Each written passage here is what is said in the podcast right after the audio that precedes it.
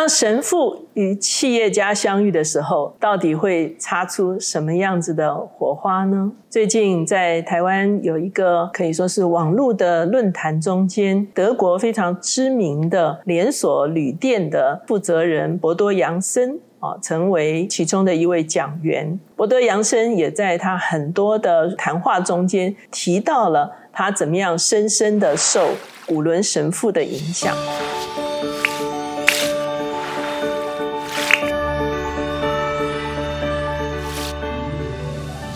大家好，我是乔美伦老师，每周一次在乔氏书房和大家见面。今天我们的单元是阅人如书。我们的单元阅人如书通常会访问书籍的作者，可是呢，今天很特别，我没有访问这个书籍的作者，反而是呢，借着一本书看这个作者是什么样子的人。今天我们所介绍的这本书叫做《带薪》，这本书呢是德文的书，它的德文的啊书名的意思呢，其实是在暴风雨中坚强，管理自己和他人的艺术。这本书的作者是双作者，其中一位是企业家，就是博多扬森，他已经在德国被称为是啊企业接班的一个典范。那另外一位作者呢，是一位神父，就是古伦神父。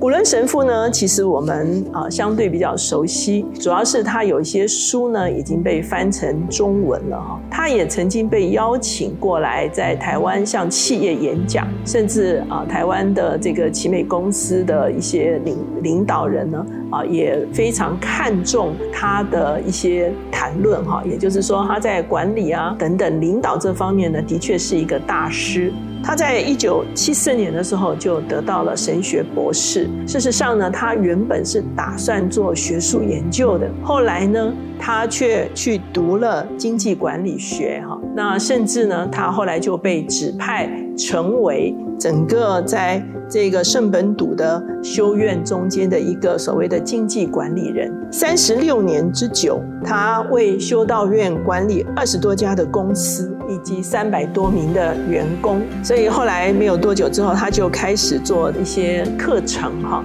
灵修生活与价值领导的一系列的这个课程哈，在德国呢，包括邦的总理哈，包括内阁的阁员，德国很多知名的企业高阶主管都来上他的课，包括宾士公司啊、Bosch 啊、BMW 啊、好这个 Puma 等等这些职场的领袖呢，都视他为精神导师，不但是。在宗教界，其实他在企业界，甚至在政治界都非常具有影响力。他写了非常多的书啊，有不同的面向。比方说，他有专门谈到圣经的书，圣经的解经；他也写关于灵修的书，他也写这个礼仪庆典的书，就是怎么样借着庆典来帮助自己的啊灵命。他也写了很多疗愈安慰的书，就是如何陪伴，好如何医治。那我最早。接触他的就是他职场的书哈，特别有一本书叫做《领导就是唤醒生命》哈。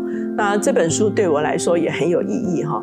那我后来开一些职场的课程呢，也非常广泛的使用它在这个领导就是唤醒生命中间的一些概念来谈到这个领导。所以呢，我们会看见古伦神父其实真的是一个多面像影响力的一位神职人员。那另外一位作者伯敦杨森呢，他的生涯也非常非常的特别哈，他是德国一家企业的二代，那可是呢，他在年轻的时候却是非常的浪荡。他在这个汉堡读他的气管学的时候呢，他就开始去酒馆打工。他还参加了模特儿大赛，哈，被选为夏日汉堡先生，哈。那然后呢，他接触了毒品，他甚至认识了当时候的这个毒品的大亨。之后的几年中间呢，这个毒品大亨就用了一个计谋，哈，绑架他，然后呢，就向他的家人要求一千万马克的这个赎金，哈。我算了一下，哈，差不多将近一亿台币，哈。这是非常大的一笔钱，而且他差点就被撕票了哈。最后呢，他被救出来哈，所以他的人生其实还蛮曲折的。二零零七年的时候，他的人生又遭遇到一个巨变，他父亲在开小飞机的过程中间呢就过世哈，所以这是一个非常啊让他们全家非常很难接受的一件事情哈，所以他就在这个情况中间仓促接班。那他接班之后呢？他因为也学过气管学，他就用很多气管学的理念在管理他的这个呃连锁旅馆了哈。可是呢，他在二零一零年的时候，他做了一次员工调查，才发现事情不妙哈。因为他发现很多员工很讨厌他哈。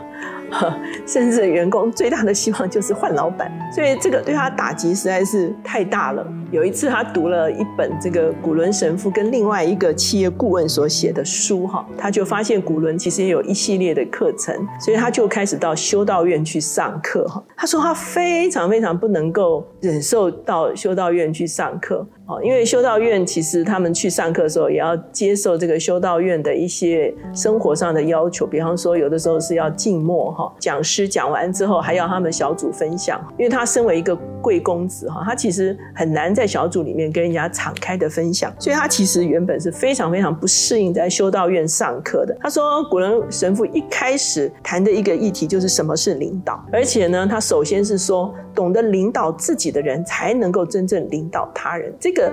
观念对他来说是一个非常大的震撼。后来他跟古伦神父有一对一的会谈，哈，结果古伦神父跟他谈的是什么呢？是节制与纪律。哦，我们看见他的前半生，我们就知道这个对他来说是非常难以接受的，哈。古伦神父说，纪律是让人能够经常感受到快乐的唯一途径。所以他回去以后呢，就一直。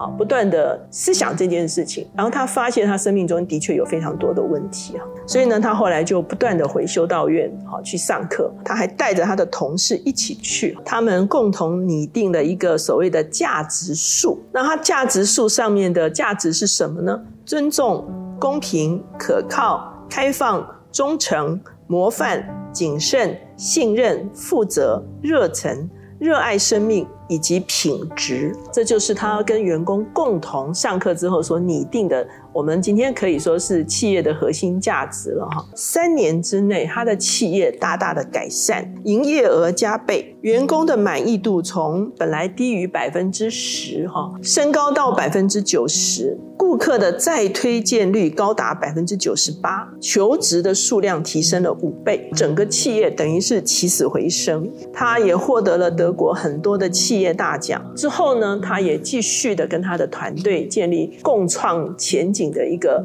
关系。二零一五年的时候呢，他带他的实习生呢爬这个坦桑尼亚的吉利马扎罗山。那二零一八年的时候，他带着员工横跨冰原，好凝聚整个团队的向心力。未来呢，他计划将他的家族企业转变成为一个公益性的基金会。他希望能够保障他的员工的社会福利，他建造学校、医疗设施。以及退休员工的老人住宅，他对成功有了一个新的定义。他所谓成功，就是商业获利是企业用以达成支持个人成长的目标的手段而已。这个他跟他以前啊只是牟利好的这一个成功观呢，完全。啊，改变了哈，所以呢，当我们看这两个人的时候，其实是会发现有一场相会哈。企业家带来很多社会的经验或者他过去的成败哈，可是这个神父呢，因为他自己既有灵修生活，也有他的这个管理的经验，可以跟这些企业家。来啊，对话，甚至深入他们的生命的深处。这本书的后半段就是分成两段，一部分是古伦写的，一部分就是这个博多写的哈。那古伦他谈的呢，其实是比较内在的一些状态哈。他谈到说，怎么样可以与人自己的心灵相遇，才能够产生领导力。他在这个中间特别讲到说。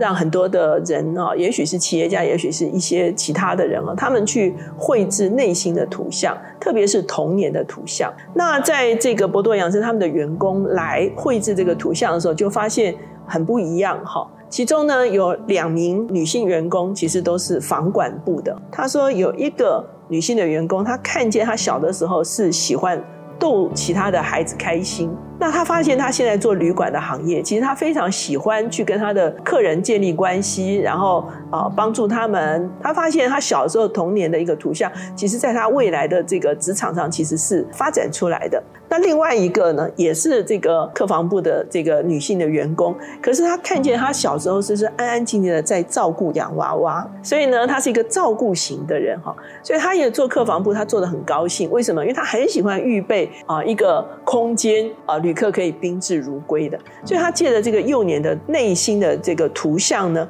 来看见一个人将来的一个发展会是什么样的一个发展，而他们也去确认看见自己一生可以做最好的一件事。情哈，那他也谈到怎么样找着企业中的伟大的奥秘。他说的企业伟大的奥秘，却是帮助员工找到比自己更伟大的目标，并且产生连结哈。哦，我们在很多书都是谈到这个找到自己哈，然后也找到对社会对环境的一个贡献，而且呢，可以哈彼此的一起来。啊，前进哈。那古伦呢？其实呢，他有很多的章节哈，他就特别讲到说，领袖其实生活是非常的繁杂的哈。所以他提供三个这个疗愈的仪式哈，很有趣哈。他说早上的仪式呢，是举起双手向前，让上帝的祝福流向自己，也流向家人、同事。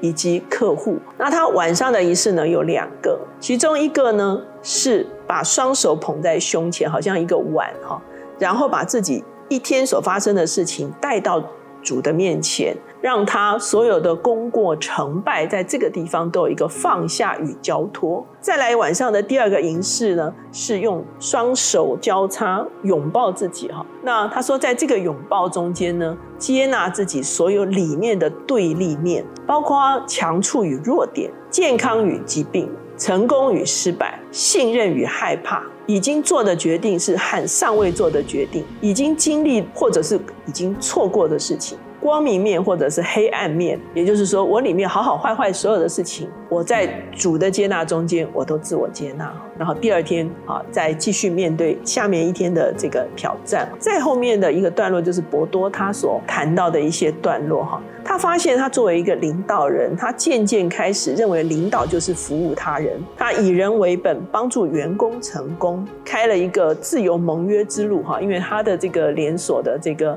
旅店就叫自由盟约哈，所以呢，他有一个自由盟约之路的课程，他帮助员工找到自己。前几次我们特别介绍了一本书，叫做《行动灵修学》哈。其实灵修这个灵修不是指的我们每天早上读经多少分钟那个灵修，而是一个比较深入的哈，对内在的一个呃醒思。灵修的目的呢，其实是看破假象，回归真相哈。然后呢，有一个重新的出发。